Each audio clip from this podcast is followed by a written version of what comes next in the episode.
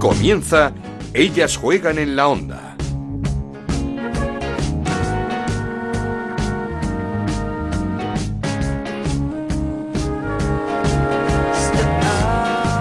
Hola, ¿qué tal? Bienvenidos una semana más a Ellas Juegan este podcast que en Onda Cero dedicamos al fútbol femenino. Nos podéis encontrar en ondacero.es y en nuestra cuenta de Twitter en arroba Ellas Juegan OCR. Una semana más y una semana menos para que entre todos podamos poner fin a esta pesadilla que tiene nombre, coronavirus. Tenemos que aumentar estas medidas de aislamiento para intentar disminuir el número de contagios, así que desde aquí os proponemos unos minutos de radio, de entretenimiento, hablando de lo que más nos gusta del Foodfen, que esta semana viene con temas que quizá no nos agraden demasiado, como son los ERTES, pero que viendo cómo está la situación, son más que necesarios y justificados para la supervivencia de varios equipos, como uno de los más modestos, el Sporting de Huelva. Vamos a hablar ahora con su presidenta, con Manuela Romero, y también tenemos que charlar de los derechos de formación que los clubes incluyeron, incluyeron en el convenio colectivo y que algunas futbolistas, como es el caso de Damaris del Athletic Club de Bilbao, ya han criticado. Comenzamos.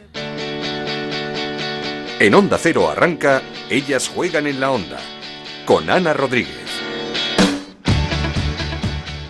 Pero vamos a comenzar con historias bonitas que nos deja el fin de semana y que sin duda una de ellas la protagoniza Yulema Corres, la futbolista del Athletic Club de Bilbao, que junto con Ainhoa Moraza hicieron un regalo, yo diría la más de especial, a una vecina que tuvo que celebrar su cumpleaños como no podía ser de otra forma, confinada en casa. Vamos a ver si nos lo cuenta. ¿Qué tal, Yulema? ¿Cómo estás?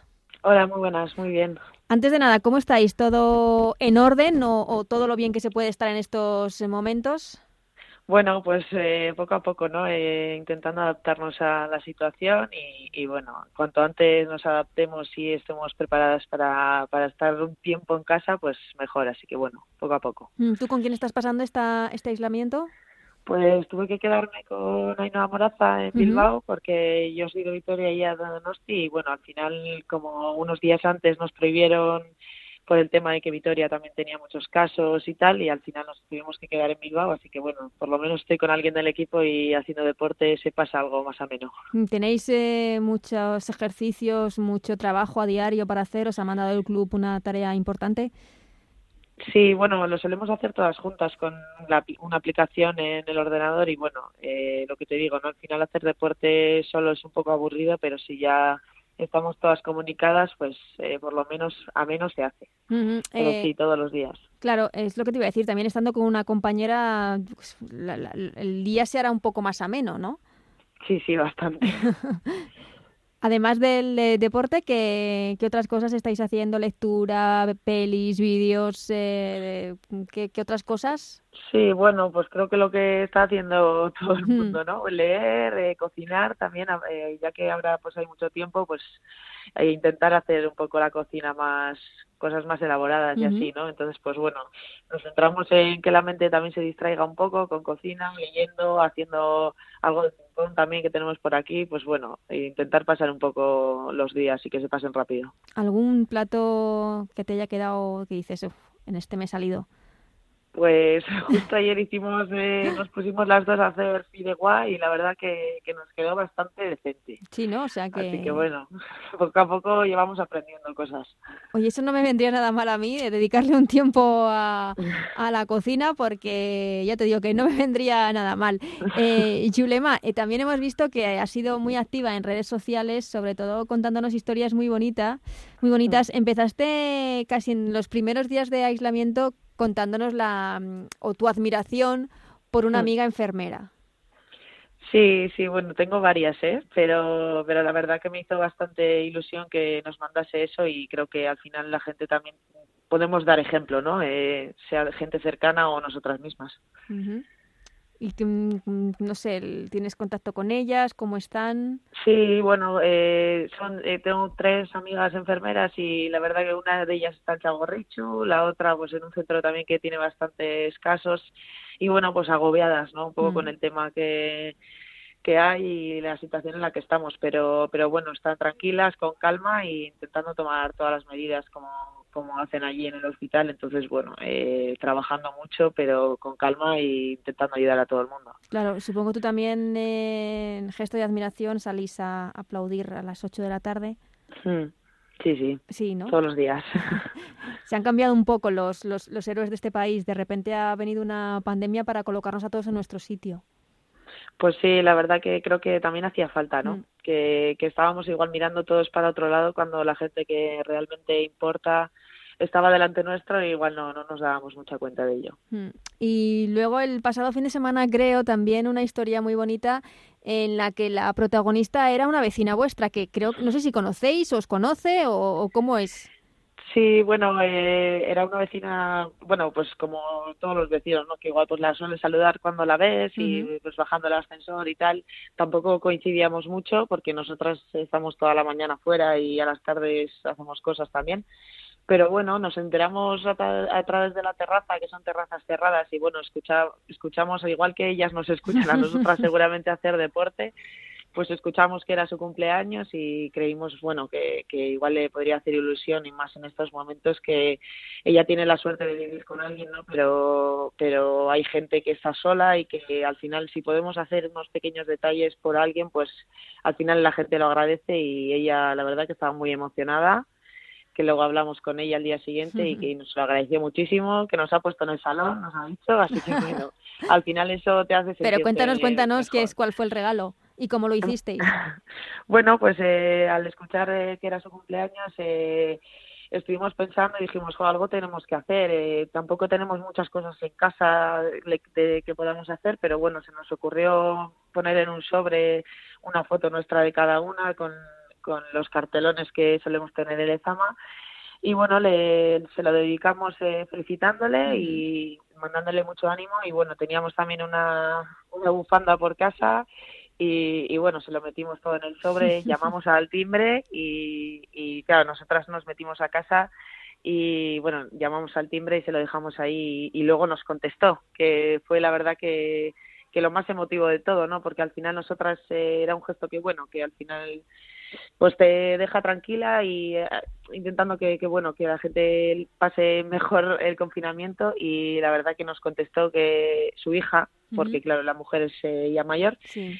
Y nos contestó, bueno, nos puso en un tape de dos trocitos de su tarta y nos Mm. contestó que, que estaba muy agradecida, que se había emocionado mucho y que muchísimas gracias por el detallazo. Entonces, bueno, pues a nosotros también nos emocionó, ¿no? En cierto, en cierto esto que, que bueno, que te agradezcan también de esa manera los gestos que se pueden hacer y lo poco que es, ¿no? Lo poco que es y lo mucho que puede ser para alguien. Sin duda. ¿Cuántos años hacía?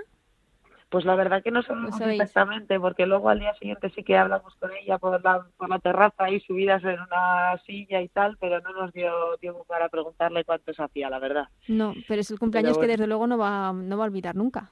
Bueno, pues la verdad que, que eso esperamos. Eh, Desde luego olvidarlo no lo va a olvidar porque no, no pudo salir de casa, pero No. bueno. Pero espero que también por ese detalle, pues bueno, tampoco lo olvide, así que bueno. Esta época, Yulema, ¿crees que nos está abriendo, nos está haciendo pensar en todas esas cosas que podemos hacer por los demás y que el ajetreo, la rutina del día a día no mm, hace que no lo hagamos? Pues eh, yo creo que sí, es lo que te digo antes, ¿no? Que creo que también estábamos mirando para otro lado y que hay cosas muy sencillas, muy muy humanas, ¿no? Que, que, últimamente yo creo que, que estábamos todos lo que dices, pues eh, el ajetreo, la vida todos los días del mismo día y, y eso que ahora mismo es verdad que es lo mismo que, que haríamos todos los días. Eh, todos los días, casi todos de nuestra vida en sí son parecidos, porque trabajas o entrenas o lo que sea y ahora mismo es lo mismo pero en casa pero te hace yo creo que nos está haciendo pensar más recapacitar más ver ver que hay cosas pequeños detalles que podemos hacer por los demás que, que al final a esa gente le, puede hacer ilusión o- o el simple hecho de quedarte en casa ayuda a gente no que es por lo que nos estamos quedando en casa, por, por la no saturación de las urgencias, por ayudar a que la gente mayor no se contagie, la gente con patologías. Entonces, bueno, creo que, que eso nos tiene que hacer pensar más todavía, que nos queda tiempo también para, para poder pensar y, bueno, creo que, que empezar a ser mejor personas, ¿no? Desde cada uno, uno mismo, pues pensarlo un poco. Sí, yo mm, tengo la experiencia de el primer día que empezó el, el confinamiento, eh, me encontré en el portal de donde vivimos una, una- un cartel en el que hablaban dos vecinas que se ofrecían a hacer la compra a todas aquellas personas mayores que mm, pues eran eh, personal de riesgo y que no debían salir de casa, que se ofrecían a hacer eh, la compra para todo aquel que lo necesitase. Y dije, qué gesto más bonito, más simple, y pero que, que me llama tanto la atención por eso, porque a diario esto no lo hacemos. Eso es, eso es. Entonces, que por lo menos esto nos sirva para mirarnos a nosotros mismos, qué podemos hacer y qué no hacemos. Exacto. Eh, Yulema, mm, cambiando de tema, no tenéis ni idea ni sabéis nada de, de cuándo va a volver esto, si va a volver, eh, todavía nos han informado de estas historias. Pues de momento nada, hasta que tenemos clarísimo que, que va a ser para largo y, y pues para ello al final estamos, o sea, yo creo que tampoco pensamos en el final, ¿no? Eh, hay que ir pensando día a día, que pasen los días, hacer cosas en casa y, y para eh, cuando podamos volver pues estemos en las mejores condiciones posibles, está claro. Pero el, el hecho de no acabar la temporada no se os pasa por la cabeza, ¿no? En... Bueno, pues a nosotras en principio no, pero ahora lo que te digo es que depende también de lo que dure, igual te presentas en verano y, y pues hay cosas que igual tampoco podemos eh, hacer nada, ¿no? No sé, no sé cómo lo van a gestionar, cómo lo van a hacer, si jugar, eh, pues eso, dos partidos entre o sea, Sí, que igual es una frivolidad de estar hablando de esto ahora cuando no se sabe. Claro, no sé, o sea, al final pues se decidirá algo y tendremos que, que acatar, ¿no? Al final nos guste o no, sea algo que nos beneficie o que no, eh, está claro que ahora lo más importante es la salud y que se y que las medidas que se tomen yo creo que se irán encaminadas no a que a que todo vaya a la normalidad a la más normalidad posible o sea entonces bueno pues acatar y ya está sí no no desde luego lo único en mm. caso de volver eh, pensáis que necesitaríais no sé un mínimo de días eh, para preparar una mini pretemporada Hombre, pues eh, sí. Sí, ¿no? eh, eh, ya solamente con pensar que en verano tenemos eh, un poco menos de un mes libre y después eh, son seis semanas de trabajo para volver a adaptar el cuerpo, pues bueno, eh, teniendo en cuenta que ahora mismo estamos las 24 horas del día en casa y un poco más eh, en modo sedentario, ¿no? Ya.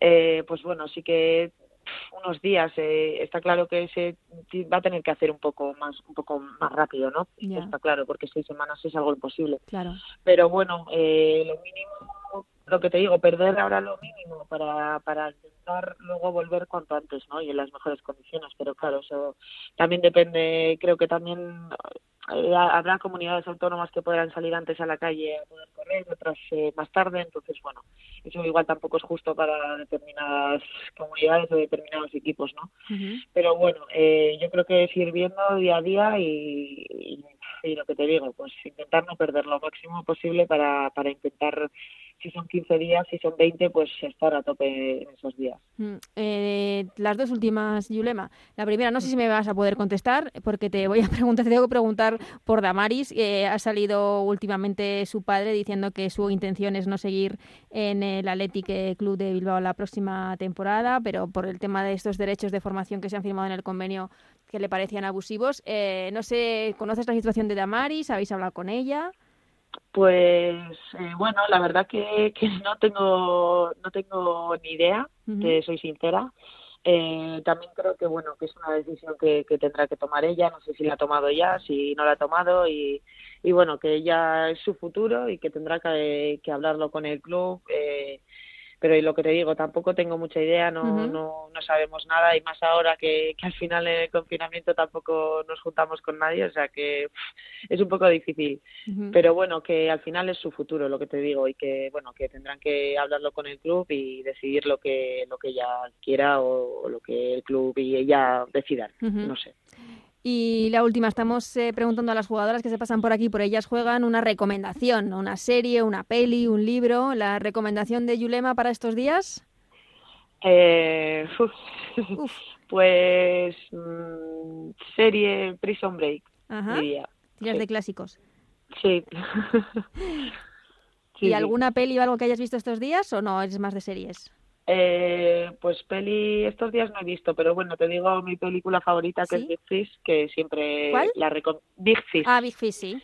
Entonces siempre la recomiendo, así que bueno. es, es Otro clásico que desde luego yo también Sí. recomiendo para cualquier momento, época del año. Big Fish Sí. eh, es un peliculón. Y que además, eh, ay, pues hace tiempo que no la veo y es verdad que es una película muy bonita y con mucha...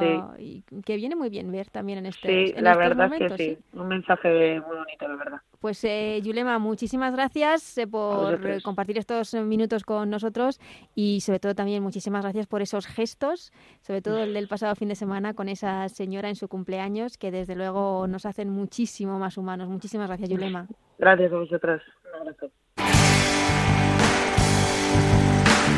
Esto es Ellas juegan en la onda, el podcast de Onda Cero, en el que te contamos todo lo que pasa en el fútbol femenino.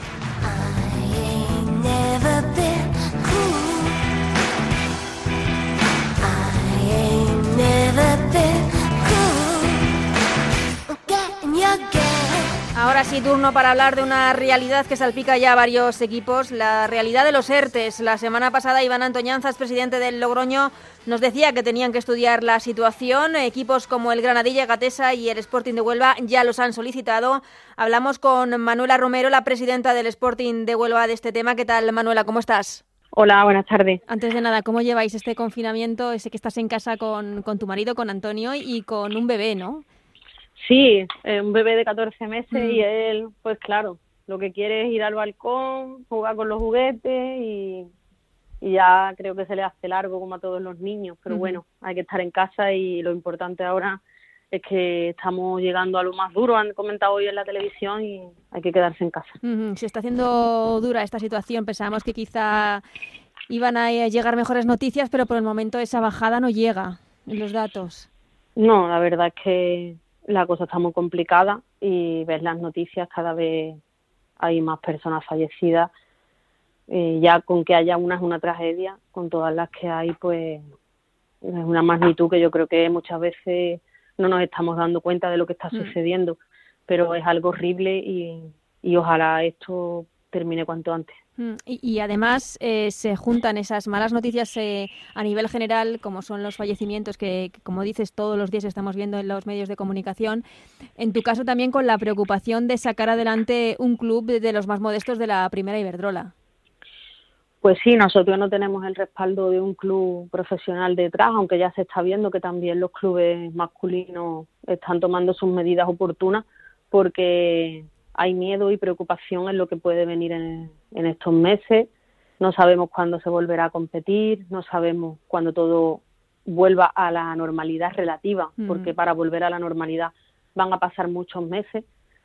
Para una normalidad relativa no sabemos cómo estarán las empresas, las instituciones, todo. Creo mm. que ahora mismo lo más importante es la salud y la vida de las personas, por supuesto, pero Aparte de eso, son muchas horas en casa para darle vuelta a la cabeza y, la preocupación económica para todos los clubes, no solo para el mío, pero evidentemente para el mío más, porque no tiene el respaldo detrás de un club profesional pues te hace pasar malos momentos también en ese tema. Mm, eh, hemos visto como un todopoderoso Barça eh, ya ha anunciado un ERTE. El Sporting de Huelva también fue el primer eh, club de la primera Iberdrola que anunció el, ERTE. Después vino el Granadilla Gatesa de Tenerife. ¿Es complicado llegar a tener que tomar esta decisión? ¿Cuesta tomarla, Manuela, o, cuando no hay remedio es, es lo que hay? Hombre, eso es un, real decreto que ha sacado el mm. gobierno que nuestros abogados, nuestros asesores nos nos dijeron que era algo a lo que debíamos acogernos eh, en previsión de lo que fuera a suceder. Las competiciones están suspendidas mm, por la Federación Española. Eh, sabemos cuál es la opinión del presidente, podemos estar a favor, en contra, de acuerdo o no de acuerdo, pero la única realidad es que a día de hoy están suspendidas y que es un real decreto que el gobierno que el gobierno ha sacado y el que te puedes acoger, como se ha visto en muchos deportes, en otros clubes. No hemos sido nosotros el primero, sí el primero en, decirlo públicamente, pero no en hacerlo. Y, y bueno, eh, creo que, que es algo que, que está ahí legalmente y, y nuestros asesores nos dijeron que era lo mejor. Porque ahora mismo, Manuela, supongo que eh, no tendréis ingresos. Eh, el otro día hablábamos con Iván Antoñanzas, el presidente del Logroño, y también nos decía que ahora mismo están sin ingresos, que era el momento de cobrar todo tipo de subvención pública, eh, televisión y demás, pero que ahora mismo está todo parado. Sí, claro, nosotros igual, eh, al igual que los compañeros del Logroño. También teníamos empresas privadas que tienen sus plazos, ahora te venían unos plazos, entidades públicas que, han aprobado presupuestos y presentas ahora la documentación para empezar a, a recibir esos ingresos, eh, la televisión, todo, eh, independientemente que, que luego cumplan, pero ahora mismo nadie sabe lo que va a suceder. Las ayudas públicas eh, todo a nadie se nos escapa que haya modificaciones de presupuesto. Esto es una, una circunstancia de tal magnitud que no ha sucedido nunca, que no se sabe cómo uno puede comportarse, cómo puede reaccionar. Está claro, las leyes van cambiando sobre la marcha para que nos quedemos en casa, para ir a trabajar, para tener vacaciones, para no ir, para tener un ERTE, para no despedir, para no. Son tantas cosas las que las medidas que el gobierno va sacando sobre la marcha porque es algo desconocido eh, cómo podemos saber nosotros qué va a suceder cuando volvamos a una realidad a una realidad mínima no dentro de no sé cuánto un mes un mes y medio no lo sé. Entonces es cierto que hay una incertidumbre y es así. Alguna empresa que nos tiene que que tiene firmado algo con nosotros está en un ERTE actualmente. Entonces también. Mm, qué puedes saber tú ahora mismo no se sabe nada y creo que que esa es la realidad de, de cuando todo es un trabajo, pues un trabajo es así, esa es la vida real que nos ha tocado ahora vivir y, que todos vamos a intentar proteger al club, proteger nuestras jugadoras, proteger nuestros ocho equipos de cantera, intentar entre todos juntos eh, pues salir hacia adelante y salir de esta situación tan complicada, independientemente que, como te digo, lo importante es la salud, está claro, y lo importante es que mm, deje de morir gente y que todos estemos sanos y salvos y que con el tiempo podamos volver a nuestras actividades. Lo más importante es la salud por encima de todo, pero como te digo, ahora hay también que proteger al club, proteger las jugadoras, las que vienen por debajo.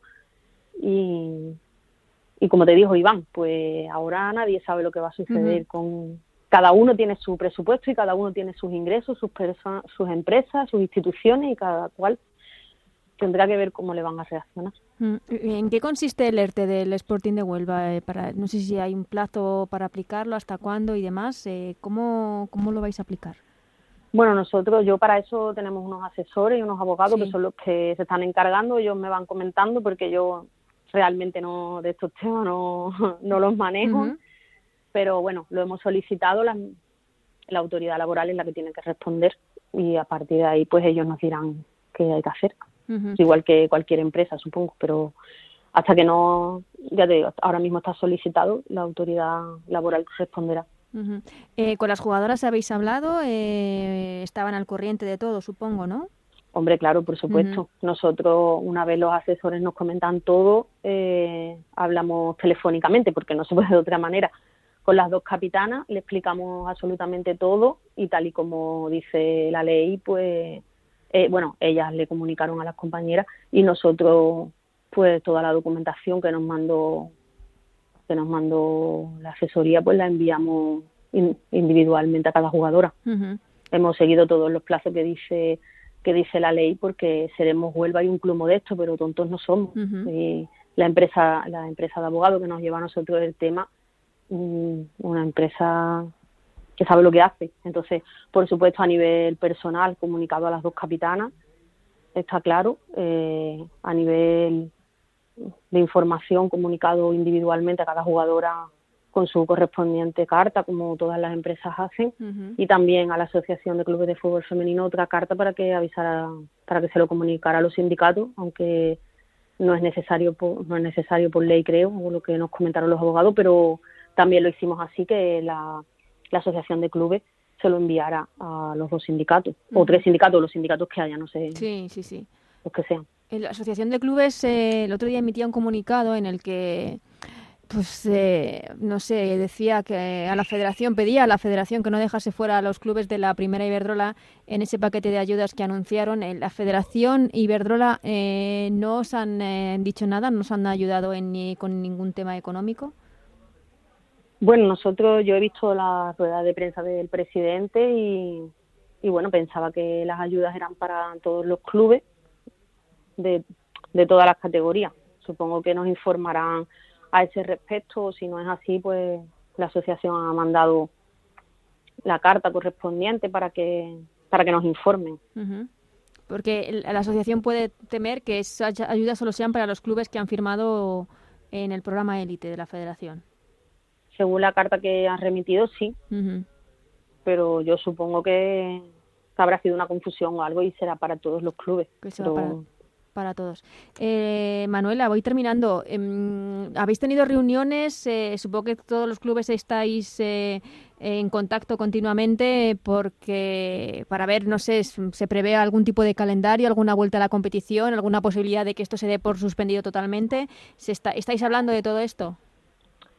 Sí, entre todos hablamos, entre todos los clubes, con la asociación también los que pertenecemos a ella. Eh, habría varias propuestas de calendario, pero yo la verdad es que ahora mismo no me planteo nada porque lo veo todo sinceramente muy lejano.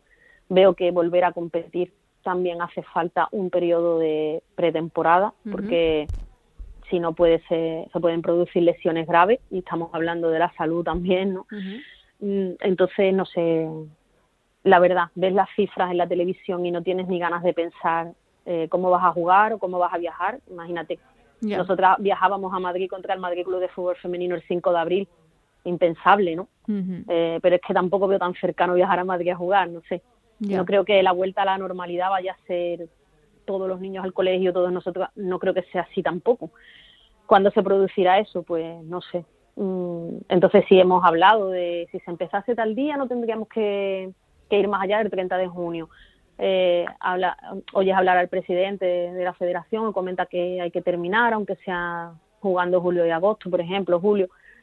Piensas, bueno, y, no sabes, estás en un mar de incertidumbre, ¿no? Un mar de dudas. Y las jugadoras que terminan el 30 de junio, mm, creo que FIFA está mirando lo de prorrogar contratos, pero económicamente también también es otro presupuesto, ¿no? Mm, pero claro, quieres terminar la competición porque quieres que los gustos sean el campo, pero también ves que por la salud no lo ves factible. Eh, el tema ese de, comenzar a, competir jugándote como estamos jugando nosotras tanto eh, y los demás compañeros, claro, pero mm, necesitas estar en óptimas condiciones físicas, están entrenando en sus casas porque la verdad que ellas no faltan un día a hacer sus entrenamientos, están siendo muy profesionales, pero como como luego vas a un terreno de juego a 90 minutos. Yo mm, las lesiones que se pueden producir y luego el daño psicológico que esto estará causando en muchas plantillas, porque no sabemos ahora mismo qué jugadoras tendrán y jugadores, ¿no? Afectados familiares, fallecimientos, no sabemos todo eso. Eh, yo lo veo que hablamos todas esas cosas, por supuesto, lucubramos como quien dice, pero ¿en qué momento podremos tener que se va a suspender la competición y vamos a empezar de cero o vamos a ampliar nuestra liga a 18, no lo sé. Es que hablas de todo, porque es normal. Hablamos de todas las posibilidades. Pero realmente yo creo que hasta que, que esto no vaya aminorando el número de fallecidos y, y, todavía queda mucho. Creo que es, casi hablar por matar el tiempo, como quien dice. Pues Manuela, te agradezco mucho estas palabras, esta charla con, eh, contigo, porque sé que, estás ahí con un bebé que reclama mucha atención. Y, que se ha portado muy bien durante, durante estos minutos. Te agradezco muchísimo, como digo, la charla y mucho ánimo tanto para es lo que queda de, aislamiento y de confinamiento, que por lo que parece todavía nos queda, y, también para sacar, sacar ese club adelante, un club de los más modestos que siempre ha apostado por el fútbol femenino pues muchas gracias y eso la verdad que sí que me gustaría que se quedara claro que cuando nadie apostaba por el fútbol femenino, mm. dos personas junto a otras personas también, eh, presidente que ha fallecido eh, hace unos años, otros directivos, vicepresidente, todo el mundo, hemos, cuando nadie apostaba por el fútbol femenino, hemos intentado sacar lo mejor para nuestra ciudad, para nuestra jugadora, para nuestro club, luchar porque se las reconociera, porque, porque tienen derecho a jugar al fútbol y por eso hemos trabajado siempre y ojalá que todo se solucione y que sigamos trabajando. Ojalá, Manuela, muchísimas gracias. Gracias a ti.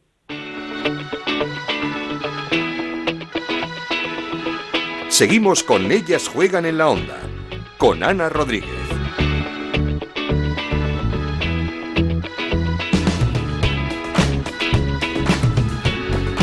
Y otro de los temas polémicos de la semana, los derechos de formación firmados por los clubes y por sindicatos en el convenio colectivo para ciertas futbolistas, las que terminan contrato esta temporada, menores de 23 años, un tema del que ya habló en su día cuando se firmó el convenio David Menayo, nuestro compañero de diario Marca, sabía que esto iba a traer polémica, como así ha sido, porque ya hay jugadoras que se están quejando y de qué manera de, estos derechos de formación. Así que vamos a hablar con David, eh, David Menayo, compañero de diario Marca. ¿Qué tal? ¿Cómo estás? Muy bien, Ana. ¿Y tú qué tal?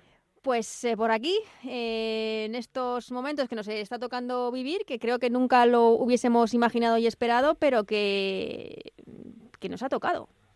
Sí, la verdad es que está solventando de, de la mejor manera posible, con preocupación lógica y esperando a que pase el bicho y todo vuelva a la normalidad si es que algún día llega. Esperemos si con la verla, si se recobra el campeonato de liga, esa primera Iberdrola, si se puede reanudar, si no, no tenemos todavía noticias del campeonato. No, la verdad es que esa incertidumbre, ¿no? La vivimos los periodistas desde la barrera, me imagino que, que las eh, protagonistas, las futbolistas, aún con más incertidumbre, porque entrenan en casa, pero sin saber para cuándo se están preparando. Eso es. Y la verdad es que parece que va para largo, por lo menos aquí en Madrid todavía siguen las cifras incrementando y me imagino que tendrán, como han dicho desde varios puntos de vista, pedir esa mini pretemporada para poder garantizar una competición en, orden y en condiciones. Eso es, eso es lo que han pedido todos los clubes, el, por favor, esos 15 días antes de comenzar el o de reanudar el campeonato para poderse poner a punto todas las futbolistas. Te queríamos preguntar porque la semana pasada eh, los compañeros de, la SER hablaban de esos eh, derechos de formación que se han firmado por los clubes en el convenio colectivo que mm, afectan a, ciertas futbolistas. David, ¿cómo ves esos eh, derechos de, formación?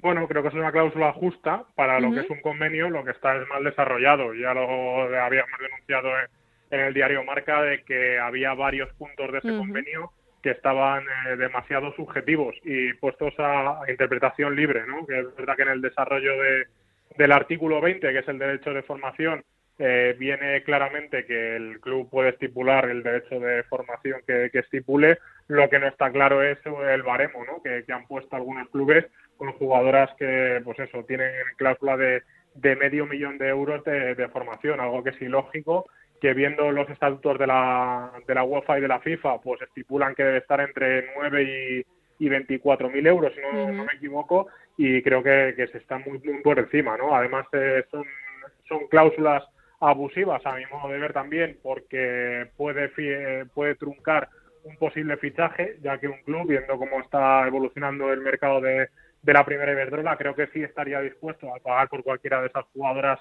eh, pues jóvenes talentos con, con, proyección y con margen de, de, futuro pero evidentemente con esas cifras de por medio pues truncaría muchos fichajes. Creo que ningún club en el mundo y me atrevería a decir que ni el Olympique de Lyon abordaría una cláusula de 500.000 euros. Creo que estábamos hablando de que se ha truncado un fichaje de Pernil Harder, que es una de las mejores jugadoras del mundo, del Wolfsburg al Chelsea, con una cláusula de 300.000.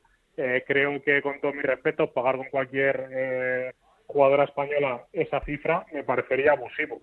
Lo hablábamos hace un par de temporadas, y, si no mal recuerdas, Ana, con, con Sonia Bermúdez. Bueno, sí. Eran derechos de formación, pero era una cláusula que tenía el Atlético de Madrid que no se ir al Levante porque tenía una cláusula abusiva de 300.000 euros de cláusula de rescisión, que era lícita y legal, porque la había firmado, pero al final creo que, ningún club iba a pagar esa cantidad por una jugadora, eh, fuera Sonia o fuera cualquiera. Creo que encarecería mucho el, el fichaje y al final con nuestro derecho de formación no solo estás truncando ese posible fichaje, sino que además estás quitando proyección a una jugadora que tiene muchos años y recorrido por delante. Sí, eh, hablando con el sindicato CONAFE nos decían eh, que son las mismas cláusulas que están en el convenio colectivo masculino, pero ¿crees que estas cláusulas de derechos de formación tendrían que estar reguladas conforme al salario de cada futbolista? Eh, evidentemente sí. Eh, creo que no solo es que estén, primero que pone que son las mismas del masculino, será la misma norma, porque en el artículo no hablan de cifras más que la directriz de la UEFA y de la FIFA y no estamos hablando de estas cantidades. Exactamente, en el de los chicos no hay cantidades específicas. Efectivamente, y luego si hacemos el paralelismo con los chicos, ojalá cobraran ellas la mm. mitad de lo que cobran los chicos, y entonces podríamos hablar de unas cifras más altas. Evidentemente un jugador que tú le vas a pagar de ficha, eh, no sé, pongo el ejemplo, 900.000 euros de ficha, pues que pidas 250 por el traspaso, eh, tampoco lo veo lógico, pero bueno, creo que un club podría afrontarlo. Es decir, si voy a ficharle por cinco años, tengo que tener 5 millones en la cartera, pues poner 6. Pero es que no estamos hablando de esas cifras en, el fútbol femenino, que por 5 millones tú haces la plantilla campeona de la primera vez. Entonces, creo que el paralelismo está muy bien. Eh, si lo quieren justificar, pero evidentemente... Eh, Para lo que nos conviene, está bien. Real, es decir, y luego la culpa, evidentemente los sindicatos, ahora futbolistas son es quien ha denunciado esto, pero mi culpa, y lo dije ya antes de firmar el convenio, es para todo el que, aquel que lo firme. Es decir, las jugadoras no sabían que a día de hoy eh, pasaba eso.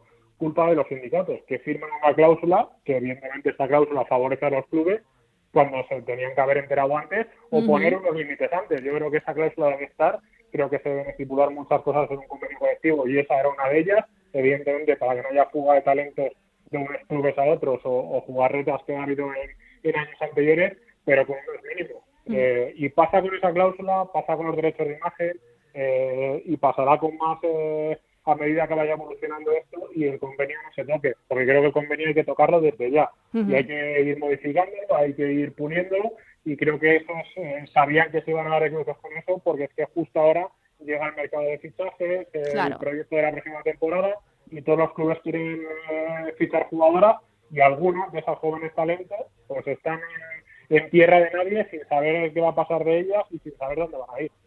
Y mm, es lo que te quería decir, son unas cosas que se han firmado en el convenio. ¿Hasta qué punto en este mercado de fichajes en el que está en vigor este convenio y que por lo que parece no, no se va a modificar, eh, hasta qué punto el hecho de que esta cláusula esté firmada por todos los clubes y por eh, todos los sindicatos que a su vez representan a las jugadoras eh, van a poder, eh, si se, van a poder, no sé, jugadoras que terminan contrato esta temporada y que se encuentran en estas cláusulas, si van a poder rechazarlas, van a, van a poder eliminarlas. Pues legalmente no, entiendo que no. Eh, lo único que pueden hacer es negociar con el club de destino que esa cláusula se pague, no se pague, se quede pendiente o o lo que sea. Evidentemente, eh, culpa de la jugadora no es, que va a terminar el contrato el 30 de junio y va a quedar libre, pero evidentemente el club que se quiera hacer con sus servicios, pues tendrá que negociar, evidentemente, con el club de origen y ver cómo se paga esa cláusula, porque legalmente está ahí. Es decir, hasta que no se,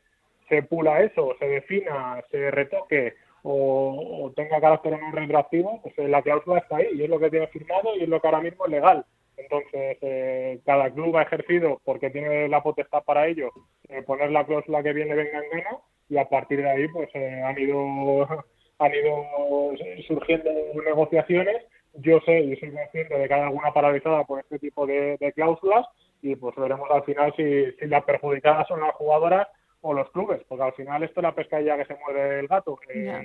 Hay clubes que han puesto cláusulas muy bajas y que el día de mañana pueden poner muy altas y al revés. Es decir, que al final es otro motivo más para tener que negociar con entre dos clubes, eh, sea final de contrato o no final de contrato de la jugadora. Es decir, una vez más, eh, la jugadora pertenece, eh, válgame y que se entienda la palabra, pertenece a los clubes. Hmm. Eh, no va a ser propia dueña de su destino, porque al final van a tener que negociar en muchos casos por, por esto. Una defensa, por cierto, Ana, que si te vas al extranjero no funciona. Es decir, que, otra cosa que, vamos a provocar es la fuga de talento de una jugadora joven y con proyección que me refiero a jugar en el PSG, por decirte un caso, hacerlo en un club de la Liga Española por abaratarse esa cláusula de 250.000 o 500.000 euros.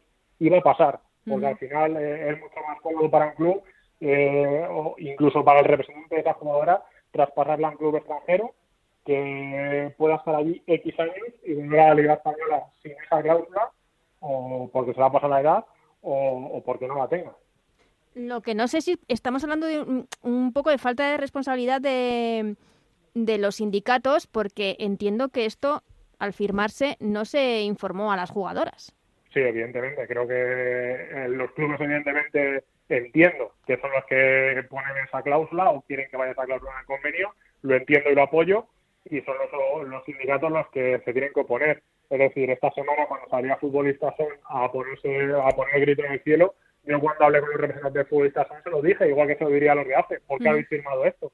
no hace falta poner el grito en el cielo ahora. Había que poner el grito en el cielo hace dos semanas, claro. antes de firmar. Y bueno, digo, ya, ya, que se estaba poniendo el grito en el cielo por un montón de cosas, entiendo que esto también era importante y que iba a ser además de, un carácter próximo, porque el mercado de fichajes iba a estar ahí. Es decir, aunque se hubiera fichado en el mes de noviembre y diciembre, cuando hubo la huelga, también hubiera estado en el aire, porque el mercado de, enero eh, podía haber afectado a este tipo de, circunstancias. Es decir, que al final, en el mundo del fútbol y sobre todo en el mundo del fútbol femenino, que se firman contratos eh, por espacio de tiempo muy cortos, uno, dos, tres años a lo sumo, eh, esta cláusula iba a estar vigente y iba a dar la lata a todos, todos los, eh, la ventana de fichajes, tanto de verano como de invierno. Hmm. Entonces, al final es una cosa que tenían que decidir. Igual que en el derecho de imagen, yo insisto, al final va a pasar lo mismo. Ahora mismo está con libre interpretación de cara a que la jugadora negocie con el club, eh, algo que es súper ambiguo y que me parece súper injusto, porque yo insisto, no es lo mismo que una jugadora de 28 años eh, negocie con un club a una jugadora de 18 años que negocie con un club, porque al final las negociaciones son distintas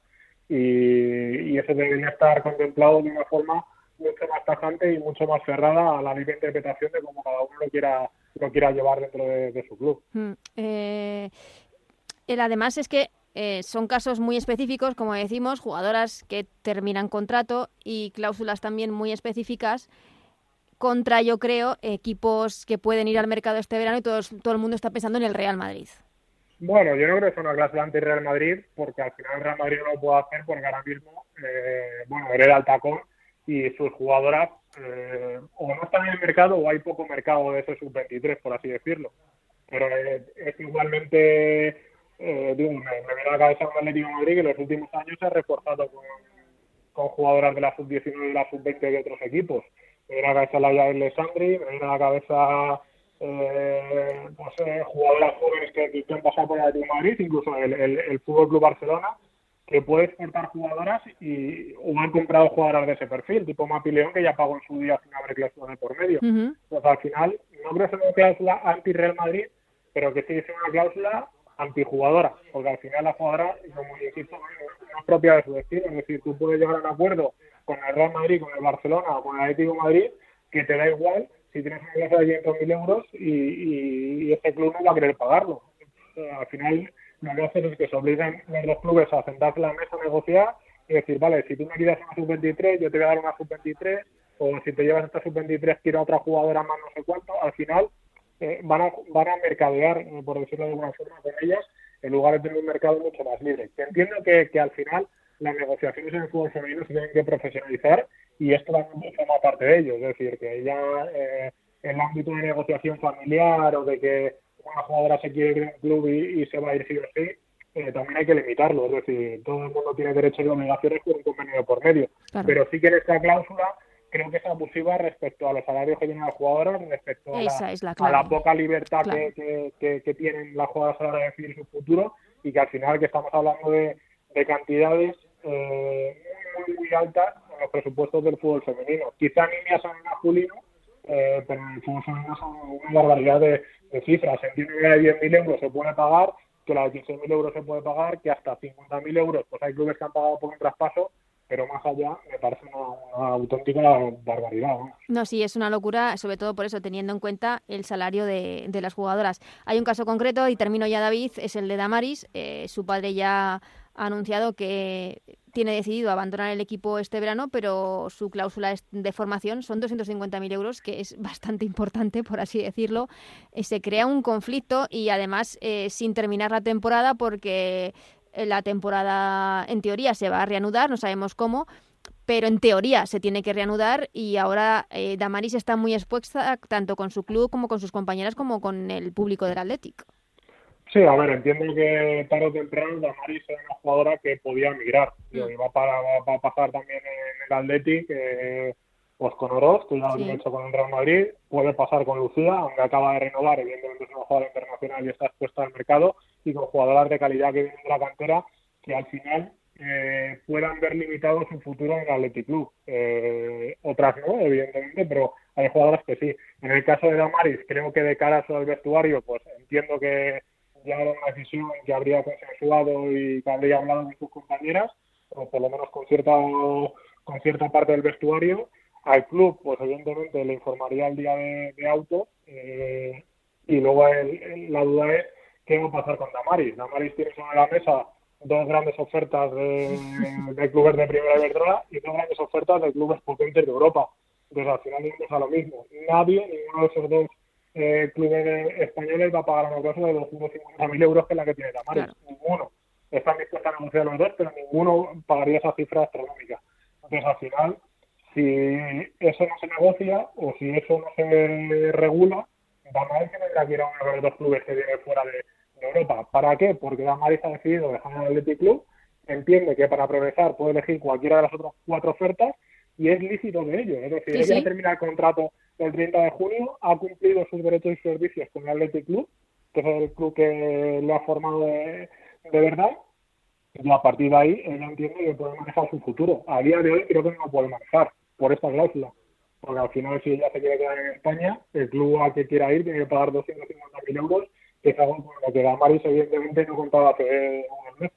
Entonces, es un claro ejemplo del problema que puede suponer para una futbolista este tipo de cláusulas y esos cifras en ese tipo de cláusulas. Mm.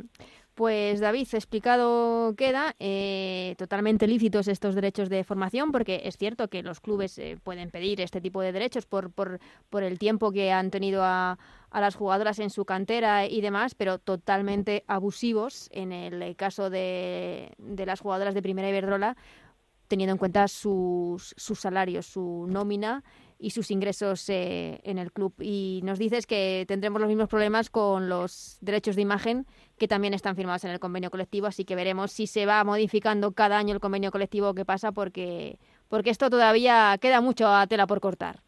Sí, podemos aprovechar ahora en época de cuarentena de poder hacer, digo, nosotros no, que a quien le toque mm. hacer esas videoconferencias que, que tanta lata dan y que pues afinar un poco este, este tipo de cosas para cuando vuelva la competición que vuelva de la manera más deportiva posible. Nos fijemos en el desarrollo y desenlace de, de la primera Iberdrola, de la Copa y de la Champions, y no estamos hablando de, otra polémica, de otro fichaje frustrado, de otro...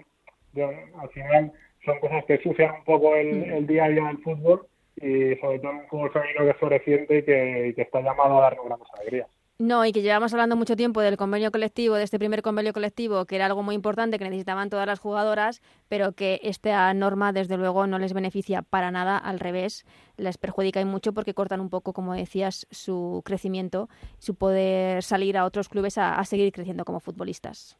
Efectivamente, creo que es algo a tratar y a tratar de forma urgente. Mm.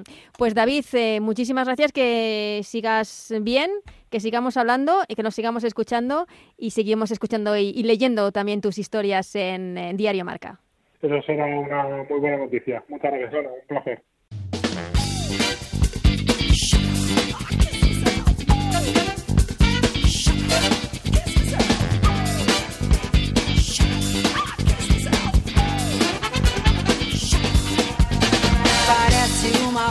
Pues hasta aquí este Ellas Juegan de esta semana. Esperamos eh, que os hayamos hecho un poquito de compañía en estos días complicados con este confinamiento, con este aislamiento. Muchísimas gracias a Juan Manuel Frasquet en la parte técnica que ha hecho posible este programa. Nosotros, como siempre, intentamos volver la semana que viene con mucho más fútbol femenino. Hasta entonces, que seáis muy felices. Adiós.